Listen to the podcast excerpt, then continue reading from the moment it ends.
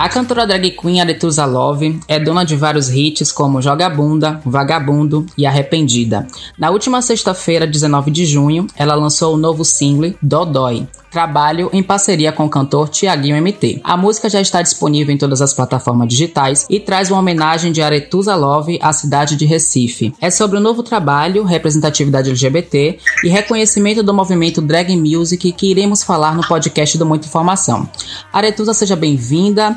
Como é essa homenagem ao Recife que consta no seu novo trabalho e como foi gerada essa parceria com o Tiaguinho MT? Bom dia, não sei que horas vai passar, mas eu quero primeiro agradecer o convite. Estou muito feliz de estar falando aqui com vocês e vamos contar tudo, tudo, tudo. Ah, que bom. Então, essa música é uma música que nós escrevemos há um tempo atrás, em 2018. Essa música é uma composição minha, do Pablo Bispo, do Ruxel e do Sérgio Santos, que formam um trio chamado Dogs, que é um dos maiores trios de produção musical que assina várias, vários artistas nacionais, assina, assina toda a produção do meu disco, tudo que essa parte musical eles tomam conta. Sim. E nós escrevemos essa música um tempo atrás e guardamos essa música para um momento especial. E eis que esse momento chegou, né? Porque as pessoas estão precisando de amor e a gente queria falar muito de amor. E só o amor pode curar. Grande referência da, da música, assim. E a gente falou, gente, esse momento as, as pessoas estão em casa precisando de amor, precisando daquele calor do coração e a gente vai levar essa canção para elas. E eu queria fazer muito algo que homenageasse o Nordeste, né? Porque eu saí de casa muito cedo para morar no Norte, depois fui pro Nordeste e eu morei em Recife, que é o berço do brega funk, onde tudo começou. E eu quis homenagear, falei, cara, essa música tem que ser um brega funk. E quando a música ficou pronta, que eu gravei a música, eu falei, falta algo, falta um tempero a mais nessa música. E eu nunca tinha gravado nada com um cantor, né? Com uma voz masculina homem. Sim. E aí eu fui pensar e falei assim, não, na hora certa vai aparecer a pessoa. E eu comecei a conversar com o Tiaguinho, né, pela, pela internet, nessa quarentena. E rolou uma conexão. E aí eu mostrei a música pra ele. Ele falou assim, me manda aí. E ele falou, cara, de primeira eu já quero gravar. Eu adorei a música, vamos, vamos gravar. E aí eu, eu falei assim, tá bom. Ele falou assim, vai gravar, mas com essa quarentena. Tipo, praticamente no outro dia ele já me mandou a voz. Foi muito rápido. E ele somou muito na música, porque ele não só colocou voz, ele colocou uma personalidade na música. Sim. E tá aí a música disponível em todas as plataformas pra galera curtir. É, como surge as inspirações das suas músicas, no caso das batidas, as letras? Quais referências você se baseia? A gente vive num, num mercado muito pop, né? Muito americanizado. A gente pega muita referência de fora, mas eu sempre fui muito apaixonada pela cultura brasileira. Nosso país é o país mais rico culturalmente, musicalmente. Assim, você vai para regiões do norte, você encontra milhares de ritmos. Você vai para o nordeste, você encontra milhares de ritmos. É, a minha referência, eu tento me, me inspirar na musicalidade do norte, nordeste. É, colocando pop também, misturando pop, mas eu tento me inspirar nas letras de, de coisas que eu vivi, de situações que amigos viveram e transparecer. Eu gosto muito de falar de amor, eu acho que você pode falar de amor em batidas mais agitadas, em batidas mais calmas, mas o que me inspira muito é a musicalidade brasileira, tipo, norte nordeste, sempre. É, eu tento dar uma temperada com ritmos brasileiros a todas as minhas músicas, assim. E as letras, basicamente, são, são coisas que eu gosto de escutar, eu pego de referência coisas muito bregas, muito forró, eu gosto de escutar isso, eu busco muitas inspirações aí. Ah, que bacana. E como tem sido agora a sua rotina nesse cenário de isolamento social? Tempo para pensar nas produções? Olha, eu tô, tô trabalhando muito nas minhas produções, assim, esse tempo, o mundo tá de ponta cabeça, né? e a gente vê só notícia ruim, notícia ruim, eu tô tentando tirar o lado bom disso. Eu tô compondo, eu tô estudando, eu tô colocando em prática projetos que eu tinha, estruturando, na verdade, projetos que eu tinha vontade de fazer e não tinha tempo conta de uma agenda conturbada. E eu tô produzindo, eu tô produzindo meu EP novo, inclusive nessa música é, Dodói e I Love Parody, que foi a última, a penúltima que eu lancei é, tem a, a, produção de um produtor incrível, que é inclusive da Bahia, que é o Noise Man, que veio para somar na, na, minha carreira. E então a gente fica nesse contato direto, produzindo coisas, tendo ideias, pegando referências, montando figurinos, tendo, sabe, fazendo uma grande pesquisa para quando a gente passar por isso, a gente dar play e seguir um rumo com coisas muito boas, assim. E eu também tô tentando me cuidar muito mentalmente, espiritualmente, assim, nesse momento, que é muito necessário. O seu trabalho, ele tem crescido a nível nacional. Como você vê a aceitação do público nas suas músicas e também a aceitação do movimento drag music, principalmente nas TVs brasileiras? Olha, é, eu já tô nessa, nessa estrada há oito anos, né, como drag. Eu fui, sem modéstias, eu posso falar que eu fui uma das percussoras do movimento drag music nacional. Já existia, na verdade, o drag music, era com batidas eletrônicas vocais, que a gente não pode deixar de citar essas referências, que eram Selma Light, Jimmy Keys, é, Silvete Montilla, Léo Aquila, e, mas não existiam as drags que faziam drag music com batidas pop nacionais e letras, é, músicas para todo mundo, né? Sim. E eu fui uma das percussoras, quando eu comecei não, não existia, assim, e eu escutei muitos não.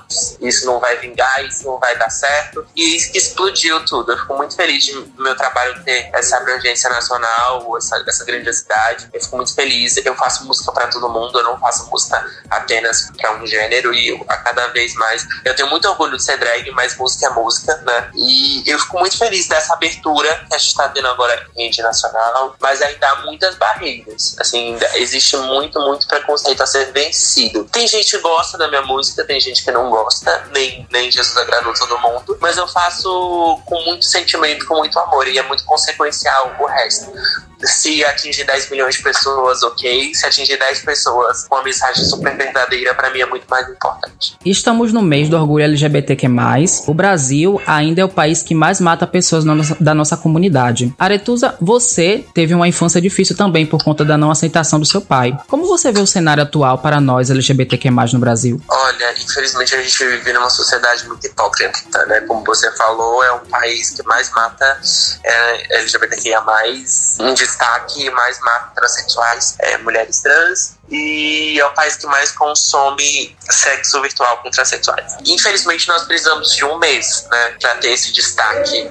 Ai, mês orgulho. Mas a nossa luta ela é diária, ela é cada segundo, ela é cada minuto. Né? A gente, o fato da gente acordar, já dizia Pepita, todos os dias é uma grande militância. A nossa, nossa luta ela é diária. É, eu tive uma vivência muito forte com meu pai, muito triste por um lado, mas por outro lado eu passei isso e me fortaleceu para eu ser uma representatividade, para eu ser uma voz e instruir e passar informação e lutar pelos meus, para me gritar e que minha voz ecoasse, para que as pessoas dessa nova geração não passassem isso, não passem isso, né? Então assim, eu luto muito, muito, muito para que as pessoas não sintam na pele o que eu senti. É, eu sei que a gente está longe de combater o preconceito, mas a gente está nessa, nessa luta e ninguém vai nos falar, nós somos resistência. A Bahia está no cenário também para cantoras drags no pagode. Artistas como a Ninfeita, a Nininha Problemática e a Travesti têm feito músicas que enaltecem empoderamento feminino e da comunidade LGBTQ+.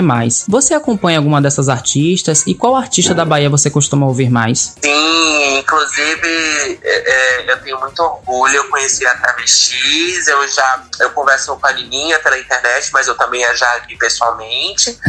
a, a outra eu não, a Ninfita eu não conheço pessoalmente, conheço ela de trabalho, eu acho incrível, eu acho extremamente revolucionário, porque dentro de vários segmentos existe, existe em todo segmento, na verdade, existe o machismo, né? Sim. É, no pagode existe machismo, sertanejo existe machismo, em várias, várias áreas da música existe o machismo e vem essas meninas, primeiramente de, de grande representatividade e, e muito necessárias, com um discurso muito empoderado. Isso para mim é muito revolucionário. Eu admiro muito, muito, muito, eu gosto muito.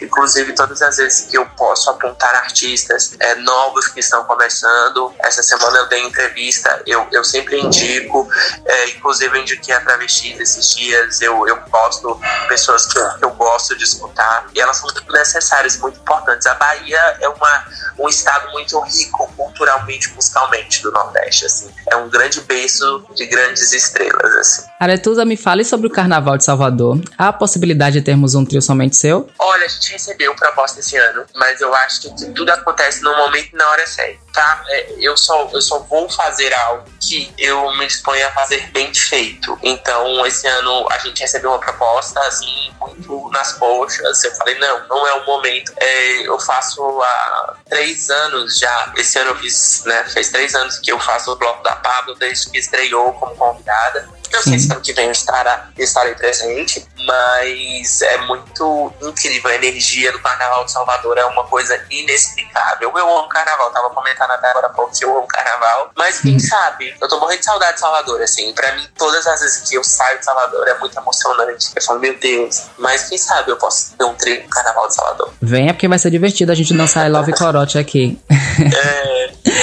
Para finalizar, qual mensagem você deixa para as meninas drags que sonham entrar nesse movimento drag music? Olha, eu sempre digo que é paixão pela arte. Eu acho que que você faz com amor de verdade, com vontade, é, o resto é uma grande consequência né? O universo, Deus é, prepara o que é para você. Primeiro que as meninas entendam, sabe? Tipo, é muito mais do que vestir uma roupa de mulher, é muito mais do que uma disputa por ego, é muito mais do que dar um close. É uma arte que ela merece ser enaltecida e que ela passa uma mensagem e que ela é muito importante, muito necessária pro nosso movimento. É, ser drag é revolucionário e é uma grande militância. Você ser um homem vestido de mulher em prol de uma arte num país tão preconceituoso, numa sociedade tão preconceituosa. Então, é muito mais, como eu falei, do que dar close, ou ai, porque a minha montação é, é melhor do que a outra. Não, faça mesmo com muito amor. Não existe uma fórmula certa, não existe uma maquiagem certa, um close certo, um figurino certo. Existe você despertar e criar sua personalidade e acreditar em você.